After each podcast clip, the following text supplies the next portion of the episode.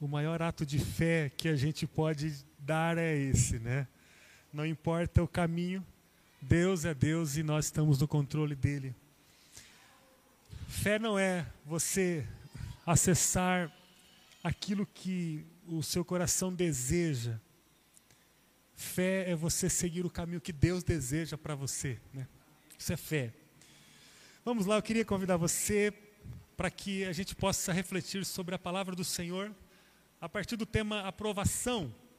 Então quero convidar você para ler comigo Evangelho de Jesus, segundo Lucas, capítulo 4. Capítulo 4, Lucas 4, nós vamos ler a partir do primeiro verso e vamos pensar sobre aprovação. Segundo o calendário, eu estaria de férias, mas vocês perceberam que eu não estou de férias, por causa do tratamento que eu estou fazendo diariamente aqui na cidade, por causa de também algumas demandas é, da nossa igreja. Então, as férias ficaram para alguns dias aí para frente. Deus sabe quando, né?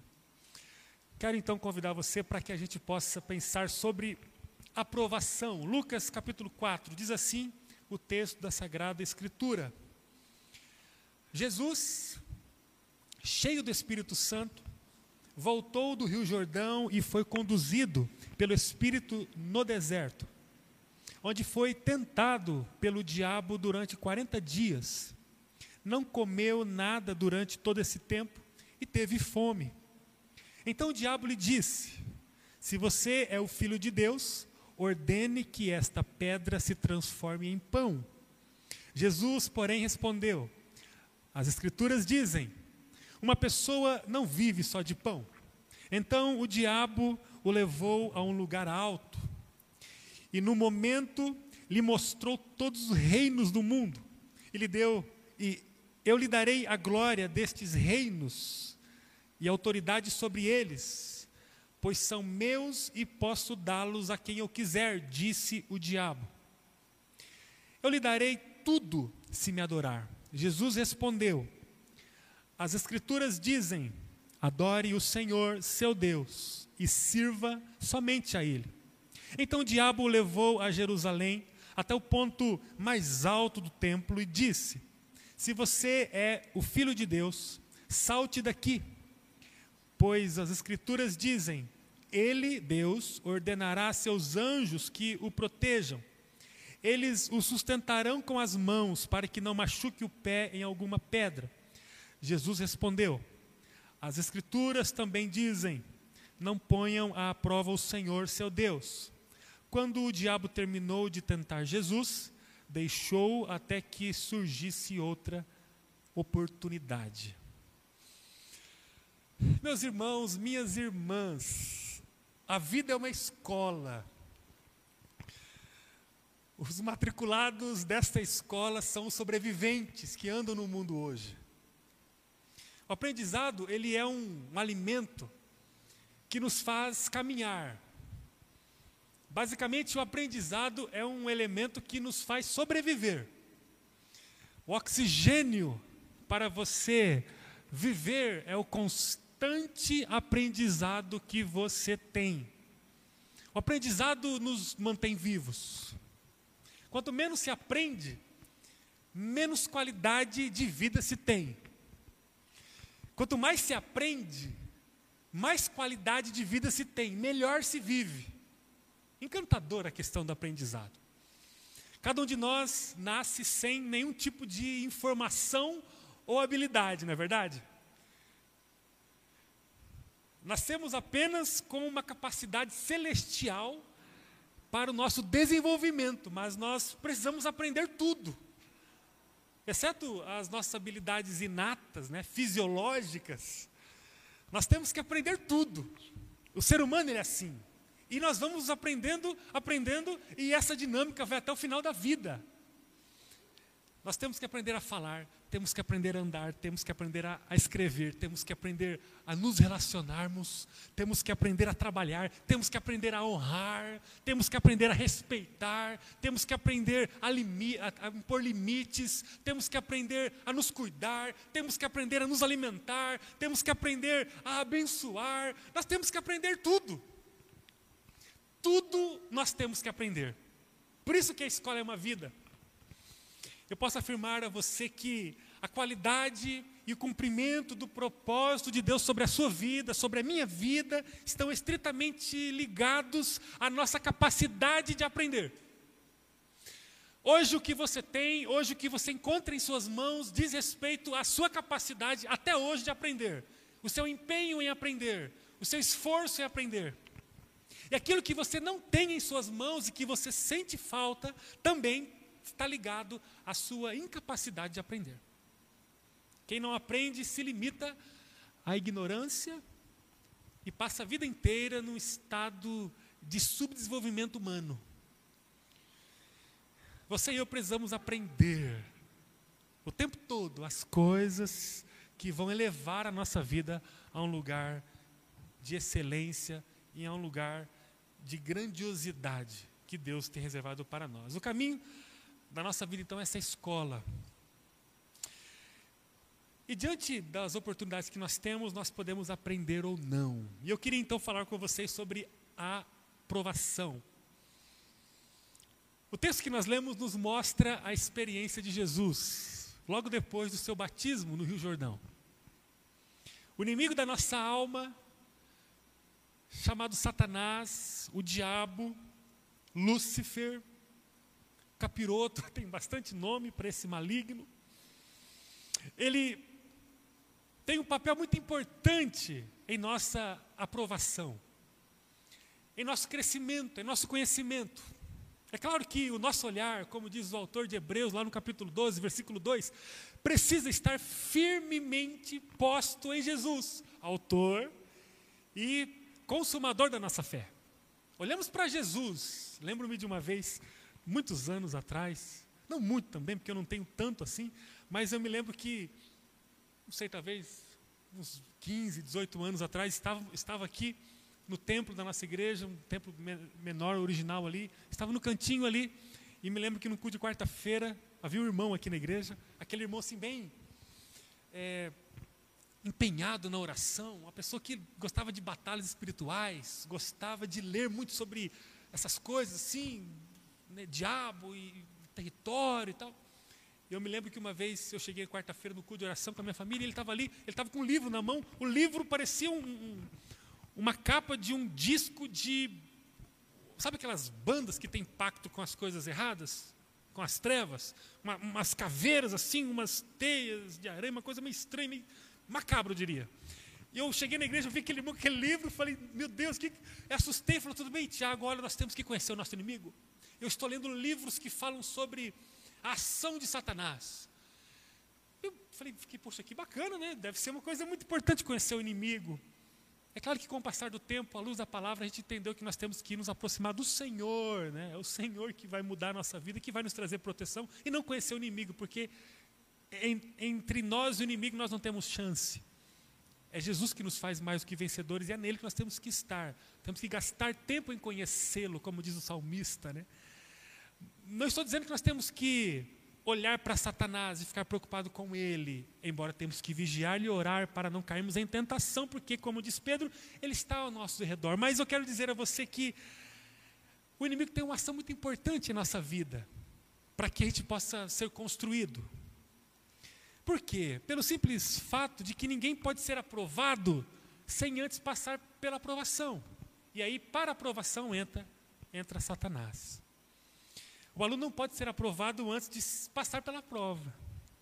O apóstolo Tiago, inclusive, diz no capítulo 1 que nós temos que nos alegrar com a aprovação, porque ela nos produz fé, perseverança e amadurecimento. Tiago 1, 2. Então precisamos entender que o Satanás está num lugar importante no plano de Deus para nos fazer aprovados. Temos que aprender para sermos provados e aprovados. Diria que seremos provados de qualquer forma. A questão é se nós estamos aprendendo para sermos aprovados. A aprovação está aí. A aprovação está no nosso caminho. 2022 será um ano de provação, amém? Oh, gente. Vai ser, vai ser. Nós vamos ser provados. A questão é como que nós vamos passar pela aprovação. E a nossa aprovação vai depender da nossa capacidade de aprender.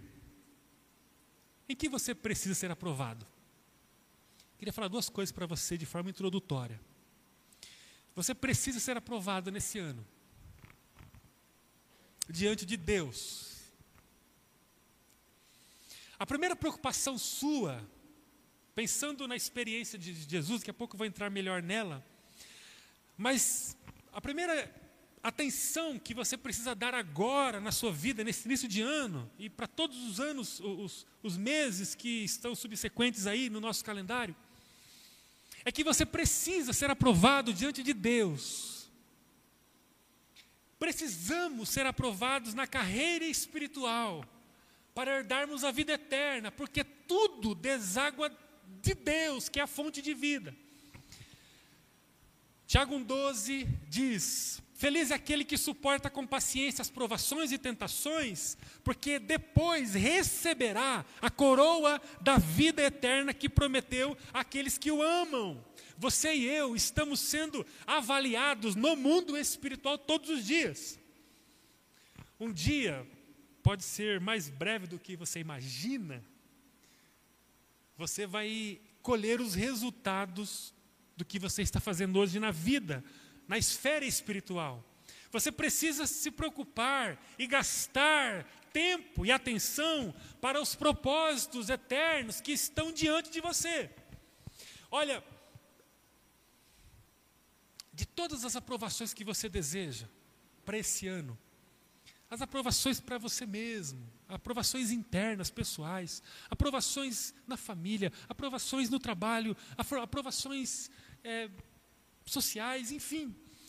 Independente da gama, da esfera da aprovação, em primeiro lugar, busque viver uma vida que Deus aprove. Porque um dia você vai ser avaliado a partir daquilo que você está vivendo hoje. Todos nós estaremos diante de Deus um dia e nós teremos duas opções: a aprovação ou a reprovação. A segunda coisa, de forma introdutória, que quero dizer a você, é que você também precisa ser aprovado diante das pessoas. Precisamos ser aprovados diante das pessoas. Quais são os papéis que você exerce na vida hoje? Depois de você entender que você tem que ser aprovado por Deus, primeiro lugar, por Deus. Segundo lugar, entenda que você precisa da aprovação das pessoas. Você que é filho, você precisa ser aprovado como filho, ou você vai ser reprovado como filho. Você precisa ser aprovado como pai, caso você já seja pai. Você precisa ser aprovado como, como mãe. Você precisa ser aprovado como esposo, esposa, amigo, profissional, discípulo de Jesus, cristão. Percebam? Nós somos aprovados por Deus e somos aprovados pelos outros. Essas duas vertentes precisam queimar o nosso coração. Por que, que nós precisamos aprender? Por que, que nós temos que passar pela aprovação? Porque temos que ser aprovados. Aprovados em quais esferas? Duas, pelo menos. A celestial e espiritual, que Deus está nos assistindo, e a humana, horizontal, que está diante dos nossos olhos, composta por muitas pessoas que amamos e que fazem parte do palco da nossa vida. Se você fosse avaliado hoje, você seria aprovado diante de Deus? Seria aprovado diante das pessoas? Você é um bom amigo? Você é um bom pai? Você é um bom filho? Estou ah, dando meu melhor. Nós não estamos falando de melhor. Estamos falando de suficiente para, aprovar, para ser aprovado. O aluno pode dar o melhor dele, mas se ele não tem preparo, ele vai ser reprovado. É claro que o seu melhor vai conduzir você a um lugar de crescimento. Mas será que de fato você está encontrando os caminhos para pegar, extrair o seu melhor? Ou você está dando o seu melhor parado? Vou dar um exemplo. Para eu dar o meu melhor, eu preciso estar com as pessoas certas, vendo coisas certas, é o ambiente certo, material certo. Que adianta eu me me propor fazer uma prova e eu dar o meu melhor apenas com material que é insuficiente, num lugar insuficiente, por um tempo suficiente. Percebe o que eu quero dizer? Dar o seu melhor tem a ver com estar no lugar certo, com as coisas certas, com as informações certas, no, no tempo certo, com a intensidade certa, tudo isso. Ou seja, quando a gente pensa sobre aprovação a Deus e ao próximo, nós precisamos nos preparar para isso. E tem a ver com uma capacidade de aprender extrair de si o melhor que há em você para uma aprovação. Pensando sobre provação, que nos conduz à aprovação, eu quero refletir com vocês então sobre esse processo que Jesus viveu aqui. E nós vamos extrair desse processo que Jesus viveu aqui algumas coisas que vão nos ajudar muito nessa caminhada em 2022. Vamos pensar algumas lições poderosas nessa experiência de Jesus, porque eu quero consentir no meu coração que você deseja ser aprovado nesse ano diante de Deus e diante das pessoas. Amém? Vamos buscar essa aprovação com tudo que nós temos e somos. E vamos olhar para essa experiência de Jesus que ela vai falar ao nosso coração. Jesus foi levado ao deserto pelo Espírito Santo e ali foi tentado por Satanás. Eu queria dizer a você duas coisas que marcaram profundamente a minha vida nesse texto. Primeira coisa, anote no seu coração. Quando falamos de aprovação à luz do Evangelho, nós estamos falando sobre as pessoas que são guiadas pelo Espírito Santo. O versículo primeiro diz que Jesus, cheio do Espírito Santo, voltou do Rio Jordão e foi conduzido pelo Espírito no deserto, onde foi tentado pelo diabo. Há uma grandiosa lição aqui que eu quero que você acolhe agora no teu coração. Grave uma coisa para sempre. Tentação, provação é para quem tem o Espírito Santo. Quem não tem o Espírito Santo está destinado já a andar longe de Jesus num caminho de escuridão. Esse não vai receber, permanecendo nesse destino ou nesse caminho, a coroa da vida. Porque, como nós lemos em Tiago 1,12, aqueles que são provados, passam pela tentação, no final receberão a coroa da vida. Quem não tem o Espírito Santo, não está no caminho da coroa da vida. Então, esse não é credenciado para viver a tentação e a aprovação. Isso é muito sério o que eu estou dizendo. Quem não tem o Espírito Santo, ele é descrito no Salmo 1 como aquele que vive da mesma maneira que uma moinha de palha vive. Logo vem o vento e espalha. O texto fala que aquele que não tem o Espírito Santo, as folhas murcham. Não, tudo que faz não prospera. Não vive a verdadeira prosperidade no Senhor, porque não está plantado junto a ribeiros de águas, diz o Salmo 1. Uma pessoa que não tem o Espírito Santo, ela não consegue experimentar a força da tentação e da provação, porque ela já está no lado aonde o tentador habita. Uma pessoa que não tem Espírito Santo, ela pode ser até impedida de encontrar Jesus, mas ela não pode ser tentada.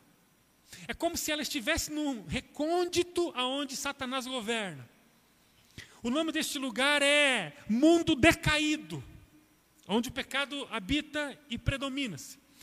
Essa pessoa, ela pode ser e é impedida ou, ou bloqueada por Satanás quando ela olha para a luz e começa a andar na direção da luz.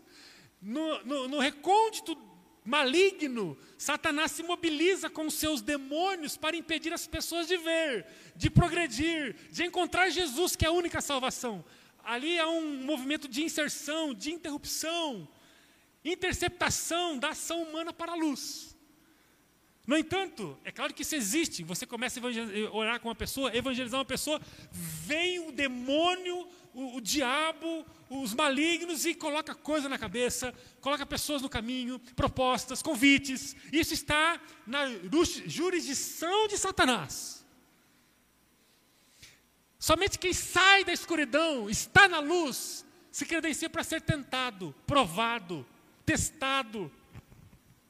A tentação tem a ver com o estímulo feito do inimigo para retirar a pessoa da rota certa.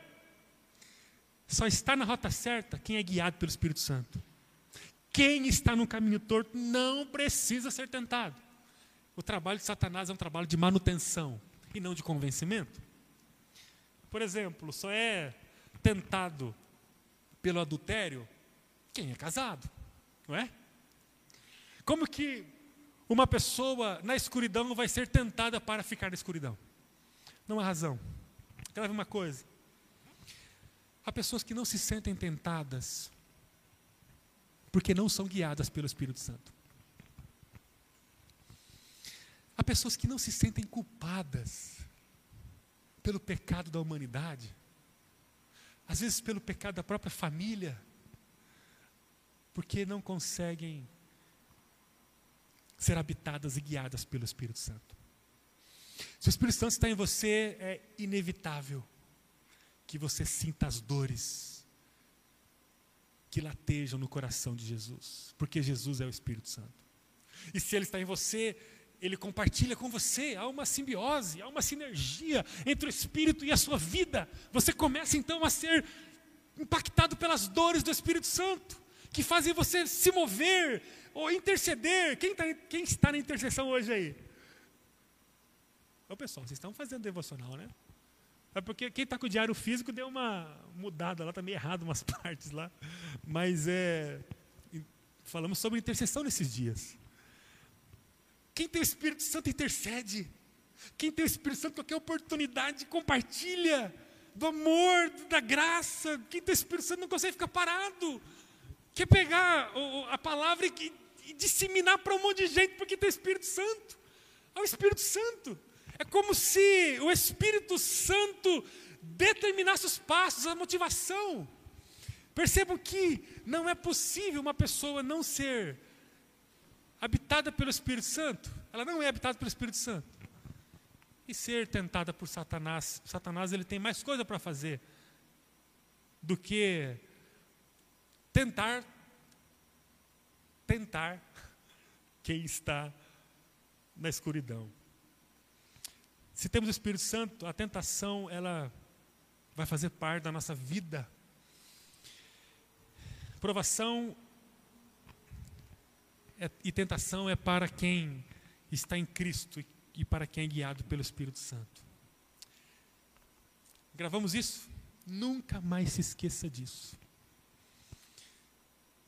Deixa eu falar uma coisa para você, um segredo aqui. Se a tua vida está indo numa boa navegação,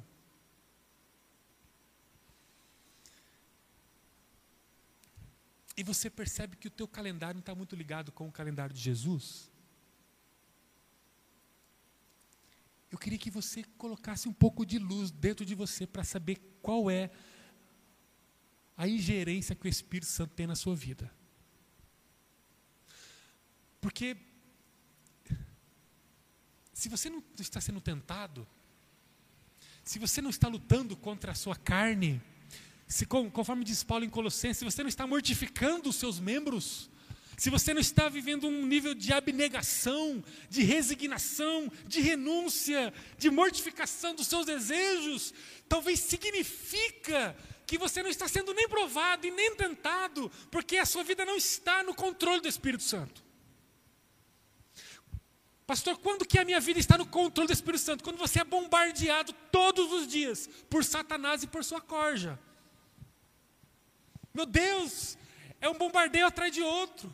É uma tentativa de queda atrás de outra. É uma oportunidade que eu tenho de dar, e aí eu sou tentado a não dar. A tentação tem a ver com coisas rotineiras oportunidades de orar para uma pessoa. Eu sou tentado a não orar. Satanás sopra dos quintos dos, dos infernos. Não ore, não ore, não ore. Eu quero na tentação e não oro. Satanás diz que não se faz necessário tanto empenho para orar com a família. Cada um ora em espírito de oração, em silêncio. Não ore, não ore, Satanás ore. É uma tentação, é uma prova. Eu posso terminar o dia aprovado ou reprovado. É uma, é uma questão, é um quesito, é um ponto. E Satanás vem e fala: não faz, não faz, não faz, não faz. O problema é que podemos deixar a nossa vida tão destoada da direção do Espírito Santo que não nos lamentamos, que não há tristeza, que não há arrependimento, está tudo bem, vira uma coisa crônica, uma coisa cauterizada. Eu vou passando os dias, eu não me preocupo mais e para mim está tudo bem. É como se a tentação fosse diminuindo o seu nível. Aí eu vou levantar de madrugada para orar. O diabo fala: não levanta, você precisa dormir. Descansa, não levanta. Tentação, fala, eu vou levantar. Vou participar do discipulado, não participa, não participa, não participa, está tudo bem, vai ter outro, participa. Tentação, eu vou participar.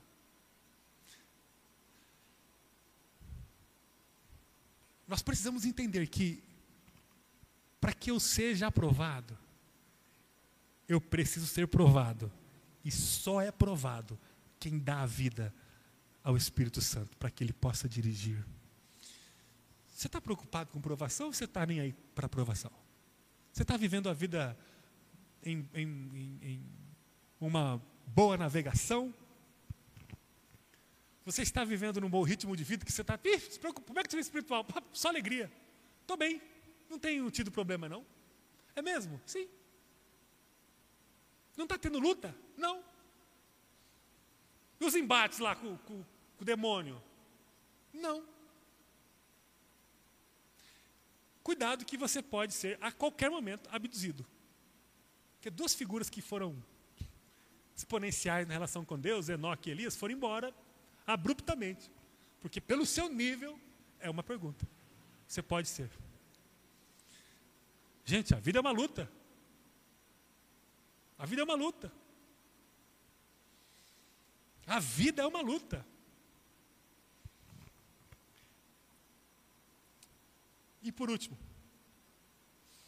você que tem o Espírito Santo na tua vida, você que está lutando contra o que você precisa fazer, mas não consegue fazer porque a tentação e a aprovação é constante.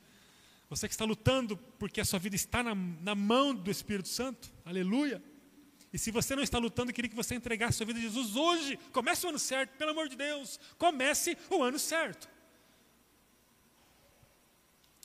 É de cima para baixo que as coisas acontecem. Arruma as coisas com Deus. Depois as coisas vão se acertando. Não fica como um desesperado tentando arrumar as coisas de baixo para cima, porque o vento vai bagunçar tudo toda hora. Se arruma aqui, o vento vem, sopra. Arruma aqui, o vento sopra. Acumulou aqui, veio e perdeu. Não arrume a vida de baixo para cima. Comece em Deus. Comece buscando aprovação nele.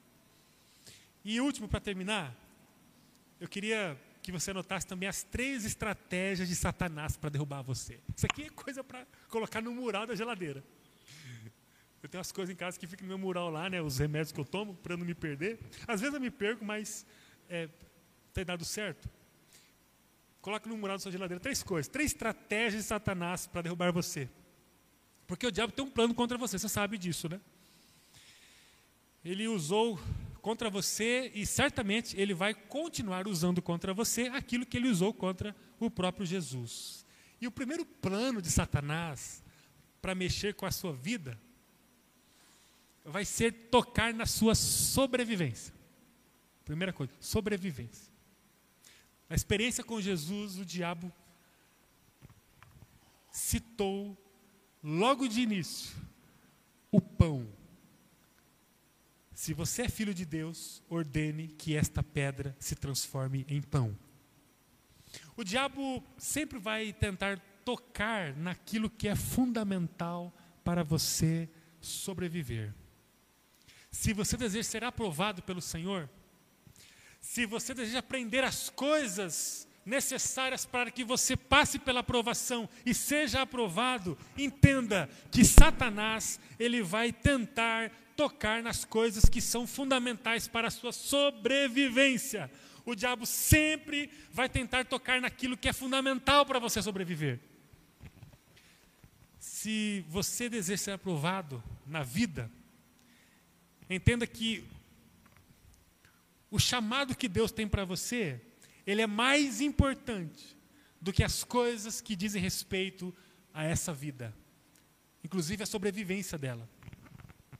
O que é mais importante para o faminto, depois de 40 dias em jejum, do que um bom pedaço de pão? Jesus fala, quando ele responde para Satanás, que ele não ia transformar a pedra em pão, que existe algo maior e mais importante do que a própria sobrevivência no mundo. Se você quer vencer a aprovação,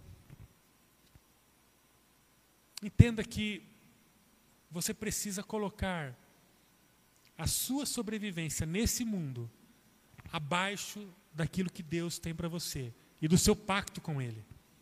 Foi isso que Jesus fez diante de Deus ao ser tentado por Satanás. Quanto mais você e eu colocamos nossos olhos no Autor de todas as coisas, aprendendo dele os desígnios, os propósitos, mais forte nós estaremos para vencer as tentações e as provações. Quanto mais colocamos os nossos olhos em Jesus, mais forte nós vamos estar para passar pelas provações. A, a aprovação vai partir da sua nitidez diante de Jesus a partir, vai partir da sua capacidade de contemplar Jesus, de ver Jesus, de tocar em Jesus, de estar com Jesus. Não comece o ano pensando que você tem que colocar toda a sua atenção em coisas que são ligadas à sobrevivência humana. E olha, o pão aqui ele é muito simbólico, porque o pão fala daquilo que vai me sustentar em vida. E tem coisas para você que talvez não são representadas como o pão, mas são coisas que são fundamentais para você viver. Gente, aqui nós podemos englobar a própria família. Nós podemos englobar a carreira profissional, a saúde física, o dinheiro. Aqui nós podemos colocar tudo, porque tudo isso fala de sobrevivência. Tudo fala de sobrevivência. E o pão para o faminto é o necessário para a sobrevivência, porque sem o pão, o caminho da morte vai se encurtando, vai se encurtando, até que a morte chega. Jesus ele nos ensina que para vencer a provação, olhe para a maior e mais premente necessidade como algo abaixo do pacto, do amor, da aliança e da honra com, o Deus Pai. Jesus nos ensina que para Ele, o nicho de sobrevivência é inferior à obediência ao Pai. Jesus fala assim: Olha, eu não posso fazer isso. Porque se eu fizer isso, eu vou me dobrar diante de você. É muito forte isso. Se eu tiro os olhos de Jesus e coloco os olhos em coisas que dizem respeito à minha sobrevivência aqui no mundo, segundo a experiência de Jesus, eu estou me dobrando diante de Satanás. Porque ainda que, que eu fale de sobrevivência, isso é a quem inferior, subdesenvolvido, subproduto de quem Deus é para a minha vida. Nós temos um coração que queima pelas coisas do céu, pelas coisas do eterno, e não temos tempo para perder. Precisamos anunciar, precisamos sair da tentação para propagar as novas de salvação pelo mundo. Não podemos ficar atentos e focados, ligados, restritos ao pão, aquilo que vai mexer com a nossa sobrevivência humana, por mais que seja sobrevivência. Nós precisamos aprender que tudo que pode nos tirar desse mundo, seja, seja coisas ou seja pessoas. Tudo que esse mundo pode nos oferecer é infinitamente menor do que Deus tem para nos oferecer na presença dEle. Para vencermos a provação, não dependa da sobrevivência nesse mundo, seja no aspecto que for, no aspecto que for. Como Paulo diz, né? É, onde que Paulo fala isso? Gálatas, né? Para mim, o viver aqui é lucro, porque a minha vida já está ganha no céu. Capítulo 2, né? Para mim, o viver é Cristo. Tudo diz respeito a Cristo. Tudo. E o que vier a partir dele é lucro. Versículo 20. Para vencermos a provação, não dependa das coisas mais rudimentares e importantes da sua vida. Coloque-as todas debaixo do senhorio de Jesus. Todas. Todas. Ah, mas eu vou fazê-las de qualquer jeito? Não, claro que não. Claro que não. Até porque já fundamentamos a nossa reflexão. É sobre a aprovação de Deus e é sobre a aprovação das pessoas. Nós temos que estudar, lembram? Está tá pavimentado o nosso caminho até aqui. Temos que aprender, porque o nosso nível de vida diante de Deus e das pessoas depende da nossa capacidade de aprender, aprender, aprender, mas coloque as coisas no lugar certo. Você vive para aprender a honrar, amar e obedecer a Deus, enquanto você transborda sobre toda a escassez à tua volta. Vida de pessoas. E é sobre isso que nós estamos falando e vamos falar a partir do dia 13 de fevereiro. Apertem o cinto, porque o que nós vamos viver Nunca se viveu aqui junção de tudo que nós vemos no ano passado, nas jornadas diárias, vai ser tudo concentrado num período transformador. Vocês não podem imaginar o que Deus vai fazer. A questão é que nós vamos viver essa aprovação em Deus, essa aprovação na vida de pessoas. Mas tudo depende de como que você organiza. Primeiro, a sua sobrevivência, ela não é mais importante do que o plano de Deus. Então, seja radical mesmo entregue-se totalmente ao Senhor num grau de entrega diário e regular. Segunda coisa que Jesus eh, nos ensina na experiência, que fala sobre o, os planos de Satanás, a segunda ação que ele coloca diante de Jesus e que também coloca diante de nós, depois de oferecer ou tocar na nossa sobrevivência, é a glória e a autoridade.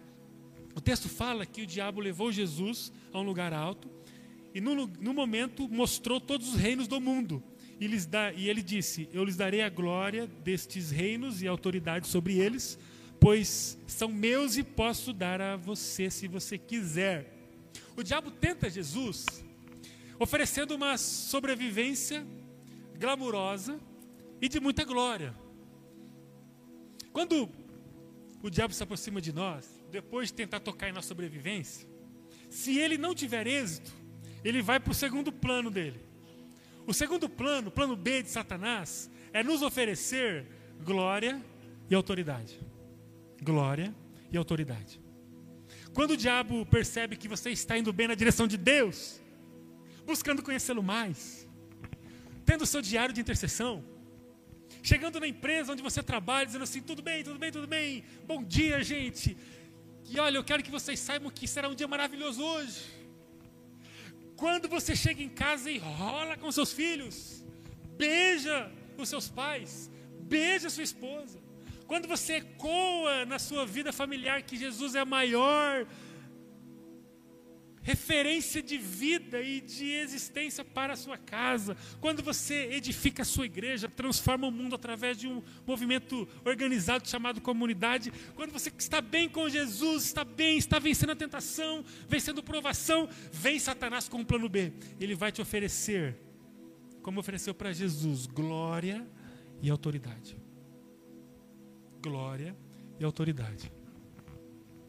A glória do mundo vinda do mundo será um presente de Satanás para que você o adore, já que ele está no controle do mundo. Eu queria que você levasse no teu coração que para você ser aprovado, você precisa passar pela aprovação. E na aprovação você vai ser tentado a se absorver da glória e da autoridade que Satanás vai lhe oferecer. E aí você pode ter muitos caminhos gloriosos diante de você. Eu queria que você soubesse que Deus tem uma vida abundante para cada um de nós e que nós não precisamos nos dobrar diante de Satanás para vivermos a glória e a autoridade, porque o final desse caminho é escuro e terrível. É possível vivermos a vida plena, abundante no Senhor, não curvando a nossa vida diante de Satanás. Para isso, busque a aprovação do Senhor e a aprovação de pessoas segundo a vontade dele. E para terminar, o terceiro e último plano que Satanás opera aqui na tentação de Jesus é a isenção da responsabilidade. Anote aí.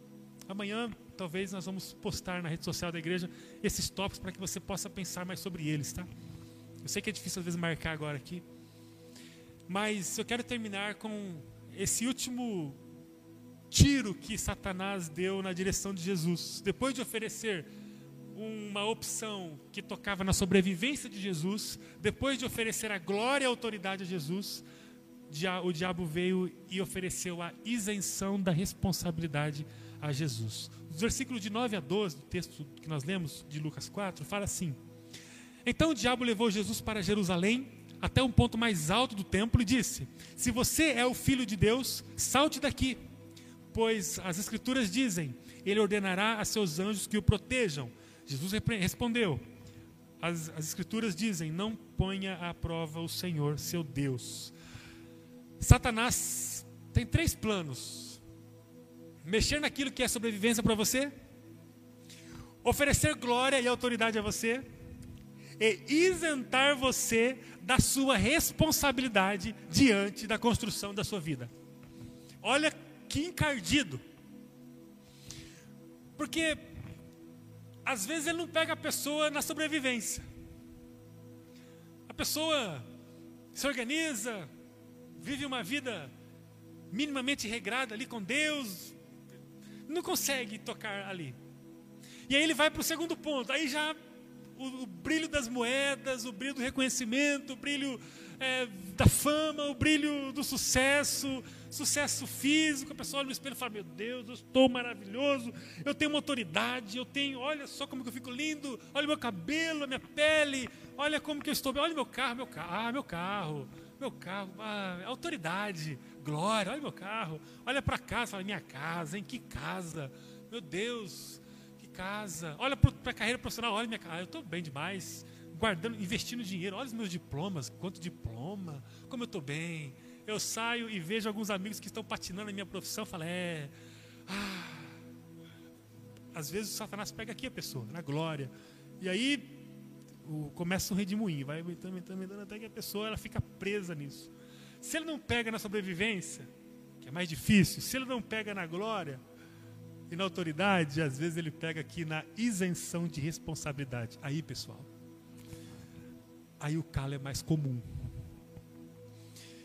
Porque o diabo ele vai afunilando a coisa, ele vai afunilando a coisa, até que ele chega num ponto em que ele fala assim: então eu vou, eu vou propor para você uma mentalidade que você vai eximir a sua vida da culpa. Você não precisa ficar preocupado porque você não tem culpa de nada. Você está isento da responsabilidade. Responsabilidade do quê? Da constituição e fomentação do reino de Deus no mundo. Ou a gente fala da constituição e fomentação do reino de Deus no mundo, ou temos que mudar a placa deste lugar. Não somos igreja. Ou a gente fala de ser luz na escuridão, ou temos que mudar o nosso regulamento, o nosso estatuto. Não somos mais igreja. Ou a gente combate o pecado, a letargia, a acomodação, a frieza, a indiferença, ou nós temos que mudar a placa da nossa comunidade. Porque o Evangelho é o antídoto, é o remédio do pecado, da rebelião, do afastamento de Deus e da morte. O diabo ele vai propor sempre para o povo de Deus, guiado pelo Espírito Santo, a isenção da responsabilidade. Eu não tenho responsabilidade com isso. Isso é com outro. Isso é com aquele. Isso é com esse. Isso é com o pastor. Isso é com meu pai. Isso é com. Não sei. Mas não comigo.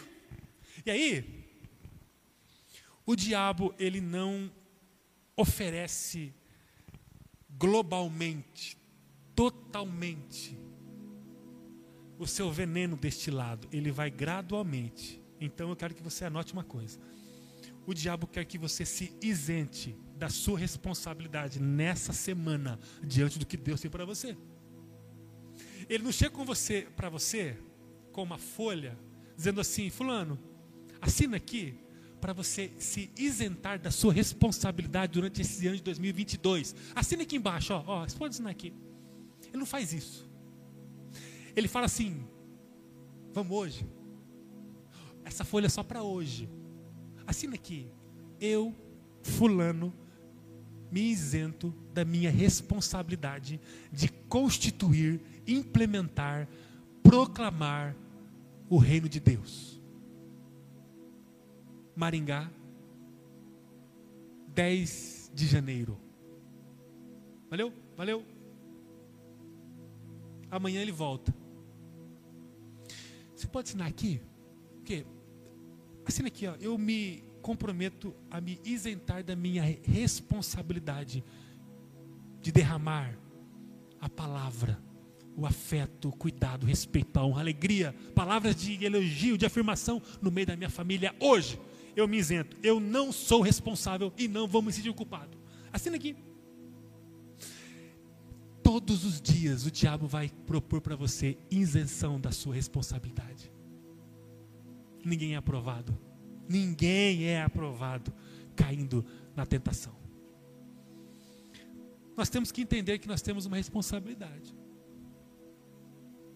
diante de Deus e diante das pessoas. Aprenda para diante da aprovação você ser aprovado. Procure a aprovação diante de Deus e procure a aprovação diante das pessoas.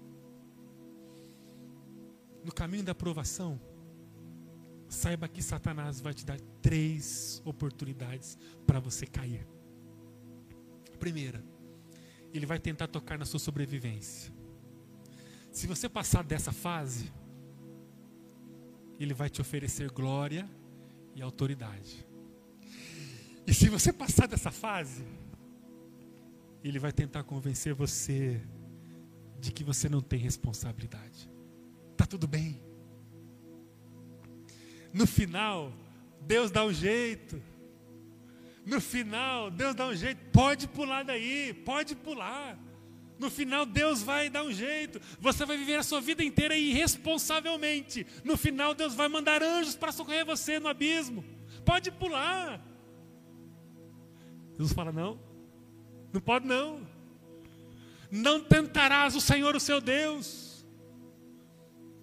Deixa que a sua família Deus vai cuidar. Deixa que do seu casamento Deus vai cuidar. Deixa que dos seus filhos Deus vai cuidar. Irmãos, eu falava com a Ju ontem, só entre nós aqui. Conversando e a gente começou a citar conhecidos nossos que estão com os filhos assim todos perdidos, sabe? os filhos todos desregrados, gente indo de mal a pior. E a gente até conviveu com, a, com famílias, e, enfim, que estão nesse estado hoje. Eu falava, Ju,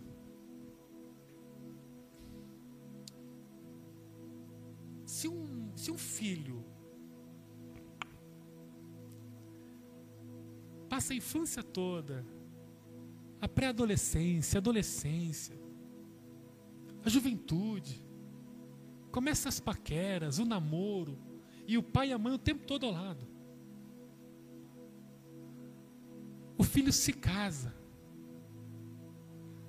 se perde, se divorcia, vai para a prostituição, para as drogas, vai para o álcool, vai para o crime, vai para o pior cenário possível. Os pais, de alguma forma, direta ou indireta, não conseguiram aprender para que pudessem conduzir os filhos a um lugar de segurança e honra. Alguém pode falar assim: não, mas eu dei o meu melhor, eu amei, eu sempre amei. Mas os frutos, eles são inquestionáveis. Será que, se olharmos para trás, nós vamos encontrar os nossos filhos nos vendo, clamando ao Senhor todos os dias na, na cabeça da cama?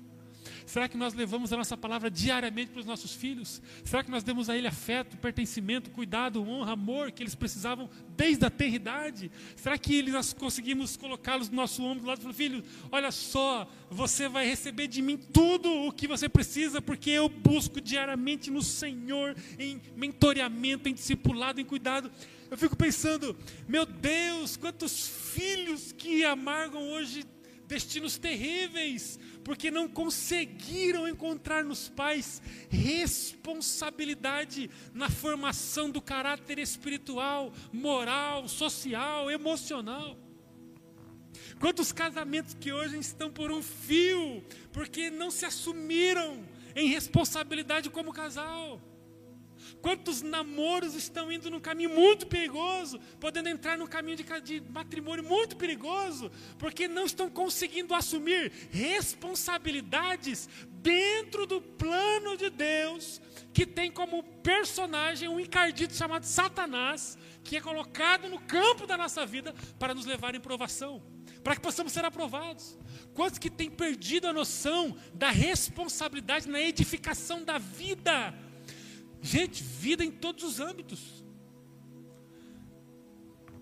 Talvez Satanás não pegue você na sobrevivência, talvez ele não pegue você na glória e na autoridade, mas ele pode pegar você na isenção da responsabilidade. Assuma a tua responsabilidade. Assuma a tua responsabilidade diante da tua vida, na aprovação diante de Deus e na aprovação diante das pessoas. Em nome de Jesus, é tempo de recebermos do Senhor essa nova estação eu oro agora com você. Feche teus olhos.